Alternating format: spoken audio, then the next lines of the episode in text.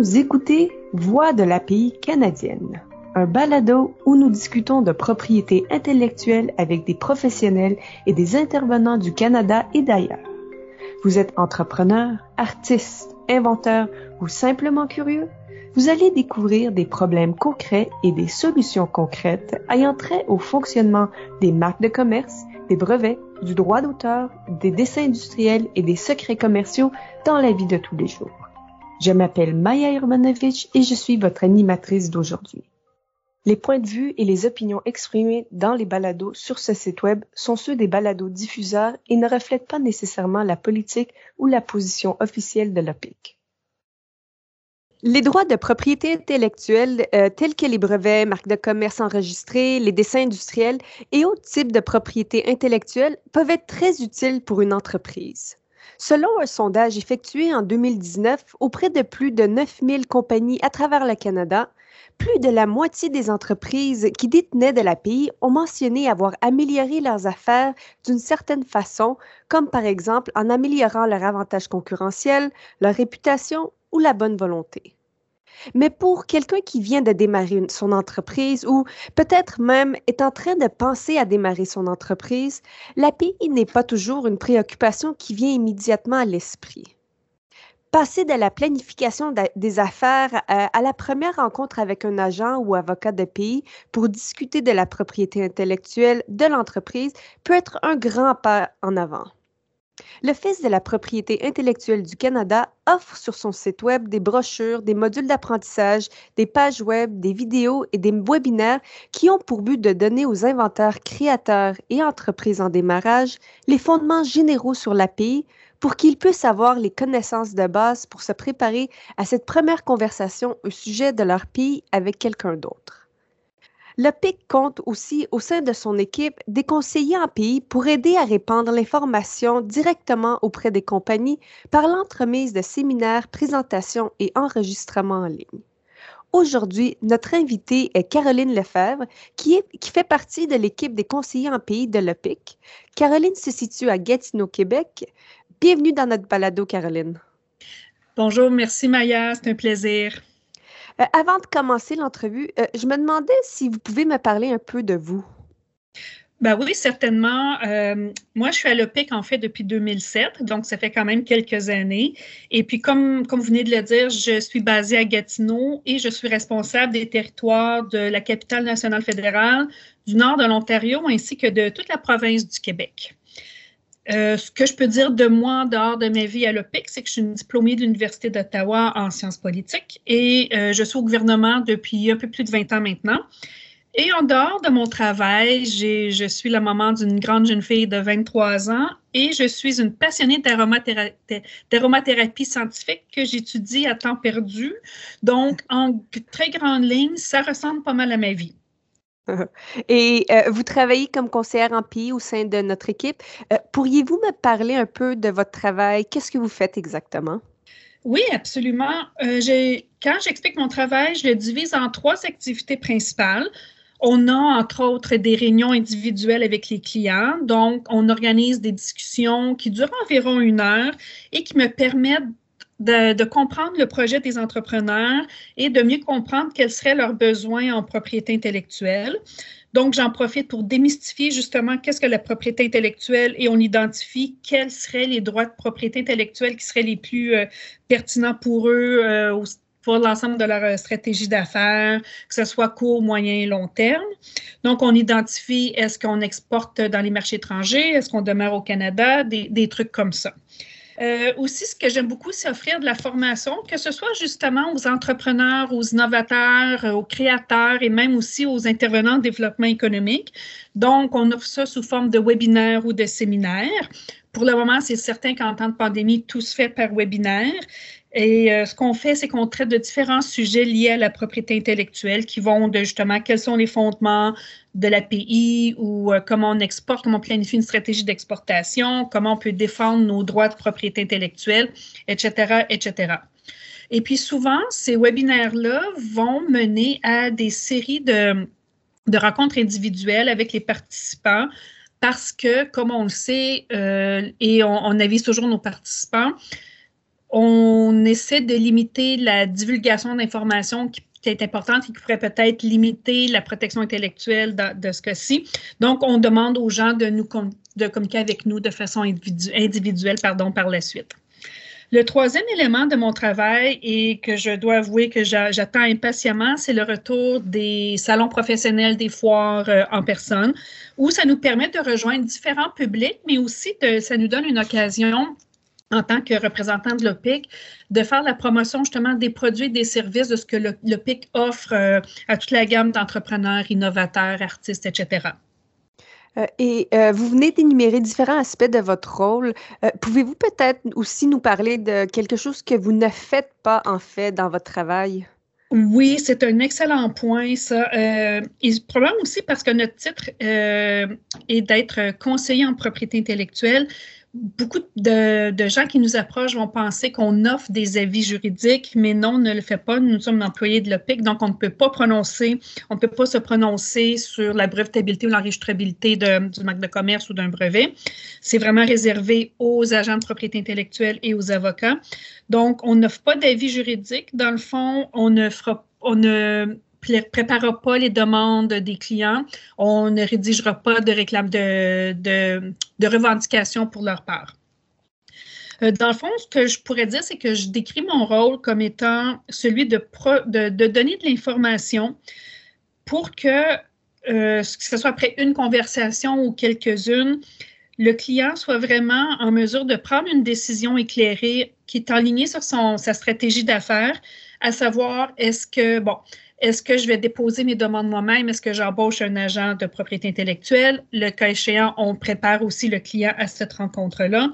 On va, on va montrer où et comment se chercher dans les différentes euh, bases de données et identifier exactement, comme j'ai dit un peu tantôt, là, quel type de propriété intellectuelle serait plus pertinent pour, euh, leur projet. Donc, dans le fond, c'est vraiment d'offrir des options des pistes de, réflexion, mais aussi des options ainsi que des, façons de procéder. Donc, en gros, c'est ce que je ne fais pas et c'est ce que je fais.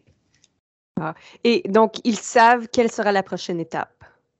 Exactement. Et puis, dans le fond, souvent, surtout une première conversation avec quelqu'un qui s'y connaît peu en propriété intellectuelle, après avoir compris le projet, je fais suivre la conversation par un courriel avec différents liens, que ce soit sur le site de l'OPIC ou d'autres organisations qui seraient pertinentes pour eux. Et je les, invite à se faire une tête et ensuite communiquer avec moi à nouveau pour voir justement quelles seraient les prochaines étapes. Donc, comme j'ai dit tantôt, soit qu'ils déposent leur demande eux-mêmes ou qu'ils transigent avec un agent de propriété intellectuelle. Euh, et, ça coûte combien? Bien, ça, c'est la bonne nouvelle. Euh, en fait, tous les services d'information que l'on offre à l'OPIC euh, sont gratuits. Et comme j'ai dit tantôt, je le répète aux clients, il n'y a pas de limite. Ce n'est pas parce qu'on s'est parlé une fois que je ne peux pas rediscuter à nouveau avec eux. Donc, le fond, c'est vraiment en ligne sur le mandat de l'OPIC, cette partie du mandat-là de l'OPIC qui est de fournir de l'information et de sensibiliser, éduquer à l'importance de la propriété intellectuelle. Euh, et je me demandais si vous pouvez nous décrire une journée typique, si cela existe euh, en fait. oui, ben ça semble cliché, mais non, il n'y a pas de journée typique dans la vie d'un conseiller en propriété intellectuelle. Euh, et c'est ce qui fait aussi la beauté de, de l'emploi. Donc, une journée peut être euh, occupée à offrir un ou deux webinaires, des fois trois, euh, avoir des réunions avec des clients, des, conversations, euh, faire des recherches pour trouver de, nouveaux partenaires, parce que nous, dans le fond, l'idée, c'est d'avoir des partenaires avec des organisations qui nous amènent vers les, entreprises, vers les innovateurs. Euh, personnellement, je suis une grande fan de Facebook et de plus en plus d'autres plateformes, mais Facebook me permet de participer à différents groupes de discussion et ainsi, je suis capable d'aller rejoindre encore là, soit des organismes en développement économique ou carrément des entrepreneurs, des innovateurs.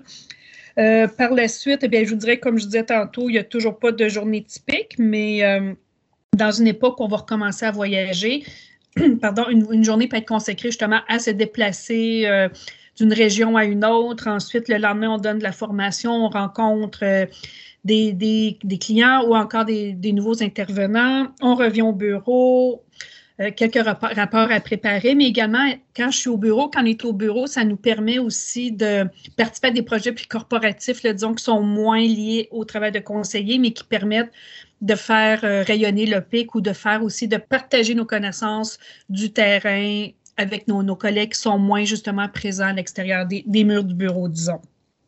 Mm-hmm. Et euh, avec autant d'années d'expérience et de clients que vous avez rencontrés, euh, quelles sont les questions typiques qui vous sont posées? Encore là, c'est difficile de dire, de, de, déterminer une question typique, mais souvent, les clients qui nous contactent vont euh, être, disons, vont être confus, vont être mélangés par rapport aux différents types de propriétés intellectuelles qui peuvent protéger leur projet. Quelqu'un peut me demander, disons, euh, bon, ben, comment est-ce que je peux breveter mon logo? Ben, à ce moment-là, ce qu'on fait, c'est que on explique exactement, bon, le logo sert à quoi, évidemment, les gens le savent, mais comment on le protège, c'est plus par marque de commerce que par un brevet, évidemment. Et on va aussi rentrer dans les coûts administratifs et on aborde légèrement aussi les honoraires professionnels d'agents sans trop aller dans, cet aspect-là parce que ça, n'appartient pas à l'OPIC, les, les frais professionnels. Euh, D'autant plus aussi, ce que j'aime travailler avec les clients, c'est ceux qui vont me revenir à, quelques reprises pour élaborer leur stratégie, à savoir, bon, euh, qu'est-ce que je dois protéger, à quel endroit et à quel moment. Euh, surtout quand on parle d'une stratégie à l'étranger, euh, on doit savoir évidemment dans quel, pays seraient nos pays ciblés. Et à ce moment-là aussi, dépendant du type de régime, du type de droit que l'on veut utiliser, mais il y a des moments à privilégier pour déposer nos demandes. Par exemple, quelqu'un qui me dit, moi, je vais déposer un brevet dans chaque pays du monde, ben, souvent, après une conversation, la personne va changer d'idée, puis elle va vraiment être plus sélective, plus stratégique dans son choix de pays. Puis moi, un exemple que je donne souvent quand je donne la formation, c'est, disons, une entreprise qui fabrique de l'équipement de sport d'hiver. Pour être logique, pour être vraiment aussi stratégique dans nos choix, à moins de fabriquer dans un pays comme la Chine ou le Mexique ou un autre pays euh, plus manufacturier, l'entreprise va concentrer ses demandes de propriété intellectuelle dans des pays où il y a un bassin de sportifs ou de sports d'hiver parce que il y a quand même des coûts associés à la protection intellectuelle et on veut s'assurer de bien sélectionner les pays pour avoir un bon retour euh, sur nos investissements. Euh, et quelles sont les meilleures conversations que vous avez eues avec vos clients? Ah, mon, c'est difficile à dire, mais j'avoue que chaque conversation a, son charme. ce qui est intéressant, c'est de donner le client un niveau de connaissance souvent qui est un peu plus, disons, euh, de base, à l'amener à une réflexion et l'amener à comprendre vraiment la valeur stratégique. Et puis, ce qui est vraiment intéressant aussi, c'est de quand ces gens-là nous reviennent après en disant Wow, j'ai vraiment, j'ai fait les lectures, j'ai fait les réflexions, ça m'a vraiment aidé. Les gens sont reconnaissants de cette aide-là qu'on leur apporte, surtout que c'est une aide qui est euh, objective, donc qui n'a pas, c'est non, non biaisé dans le fond. Et puis, ça nous permet de bâtir des relations. Il y a des clients que ça fait des années avec qui je parle, ils me ils tiennent au courant de leur projet. Donc, ça, je trouve ça vraiment intéressant. Puis c'est vraiment, c'est un peu un sentiment de contribuer puis de changer un peu le cours des choses dans leur projet entrepreneurial. Parlons maintenant des parties plus difficiles de votre travail. Euh, quelle serait la partie qui vous présente le plus grand défi? Ce qui est difficile souvent, c'est d'être obligé de dire non à un client. Justement, quelqu'un qui, croient qu'on va leur rédiger leur demande ou qu'on va leur donner un avis juridique, qu'on ne rédigera pas les revendications. Pour eux, c'est difficile. C'est difficile pour nous de dire non, mais on n'a pas le choix. Ce n'est pas dans, nos, dans notre rôle. Et puis, les gens, on sent qu'on les déçoit parce qu'il ne faut pas oublier que derrière un projet entrepreneurial, il y a quand même il y a un être humain. Il y a, donc, il y a quelqu'un qui s'attendait à une réponse positive et on ne, on ne la lui donne pas. Et ça, pour moi, je trouve ça difficile un des défis qu'on rencontre, et surtout, évidemment, depuis le début de la pandémie, c'est d'être toujours en virtuel. Euh, on manque cet aspect-là euh, relationnel. Donner de la formation à un écran d'ordinateur, c'est difficile de, de, jauger de la réaction des gens. Est-ce que les gens ont bien compris ce, dont on parle ou non? En personne, c'était beaucoup plus facile. Mais on espère bien que, que ça va revenir au normal bientôt. Et un autre défi que personnellement, en tant que conseillère à l'OPIC euh, qui me concerne, c'est que je couvre de très larges territoires, du nord de l'Ontario jusqu'à bon, euh, la pointe est du Québec. Ça fait beaucoup de monde, beaucoup d'organisations, beaucoup d'entreprises. Et souvent, j'ai des événements qui, qui se déroulent en même temps. Et là, je dois faire un choix à savoir qui je privilégie, à qui je dis non, ou je me fais remplacer par un autre client, par un autre collègue, pardon. Donc ça, je trouve ça, c'est des aspects que je trouve plus difficiles euh, dans, dans mon travail. Euh, nous parlons de clients. Euh, si je suis une inventrice et je ne veux pas parler de mes secrets, mais j'ai besoin d'aide, pouvez-vous me parler de comment vous approchez une telle situation où il est question de secret et confidentialité? Oui, absolument. Ça, c'est vraiment important d'en parler. sur un aspect technique, disons, en tant que conseillère en propriété intellectuelle à l'OPIC, euh, je fais partie d'un syndicat professionnel et grâce auquel on, je suis comme liée au secret, euh, au secret professionnel, toute conversation qui est partagée avec moi, mais également j'ai une cote secrète au gouvernement. Donc, toute, toute, conversation qui se déroule entre moi, un client ou un organisme en développement économique donc, tout est secret, je n'ai, je n'ai, je n'ai rien révélé. J'ai pas besoin de signer d'entente de confidentialité ou de non, de non-divulgation parce que de par mon travail, de par les codes secrets que j'ai, je suis tenue au, secret. Même chose, on en parle souvent quand on rencontre, on est quelques organismes à, rencontrer un client, on leur dit si moi je rencontre une partenaire de notre organisation, on se rencontre en dehors du cadre du travail, on ne parlera pas du client dans la rue ou euh, comme ça dans, un corridor parce que justement, on, maintient le secret. Et puis, depuis qu'on travaille de la maison, encore là, des fois, les gens peuvent dire que c'est peut-être un peu plus difficile, mais dans mon cas, et je le montre toujours aux clients quand je leur parle, dans la maison, je travaille dans une pièce et lorsque je rencontre client, ben, la porte elle est fermée, je leur montre la porte fermée. Donc, ça les rassure, ils comprennent qu'il n'y a personne dans la maison qui va entendre les teneurs de la discussion. Parce que lorsqu'on parle de secrets, si vous ne gérez pas les secrets de la bonne façon, vous pouvez tout perdre. Euh, alors, que diriez-vous à quelqu'un qui est sur le point de divulguer son secret avec d'autres? Ben, ça aussi, c'est une excellente euh, question, puis elle fait souvent partie des discussions que l'on a euh, avec les clients. Premièrement, c'est de toujours limiter la diffusion de l'information s'ils ont à parler de leur projet, donc une technologie, avec des, des manufacturiers, des distributeurs, des usagers potentiels, de toujours se munir des ententes de confidentialité, de non-divulgation qui sont nécessaires.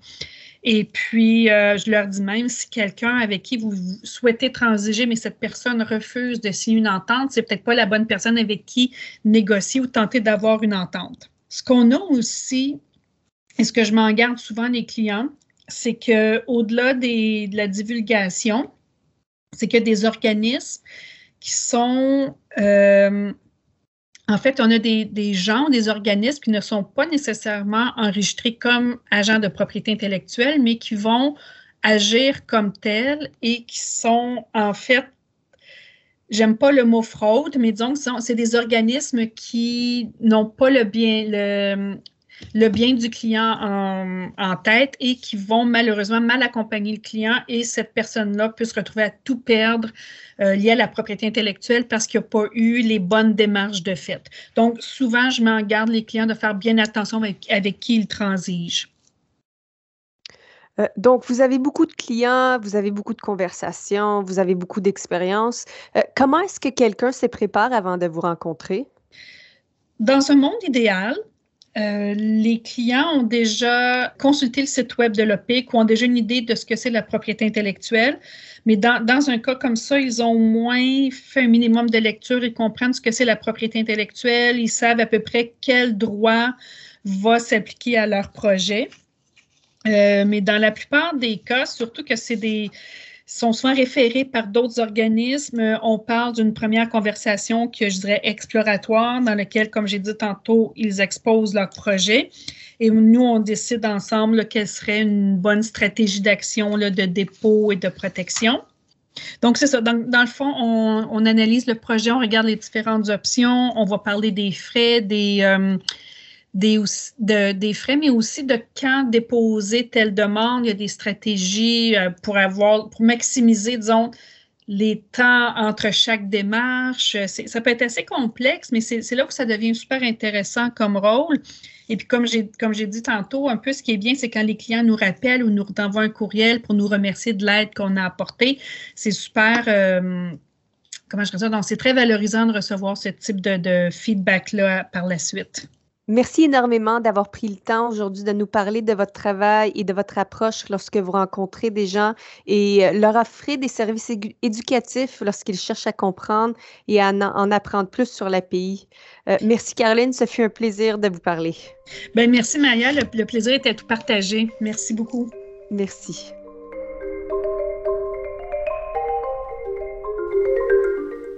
Vous venez d'écouter Voix de l'API canadienne un balado sur la propriété intellectuelle. Dans cet épisode, vous avez rencontré Caroline Lefebvre qui travaille comme conseillère en pays à l'Office de la propriété intellectuelle du Canada à Gatineau. Les conseillers en pays de l'OPIC aident les créateurs, inventeurs et entrepreneurs à comprendre la valeur stratégique de leur pays et peuvent aussi offrir de l'information qui peut aider ceux-ci dans le développement de leurs plans sur comment ils vont protéger leur pays et atteindre leurs objectifs d'affaires.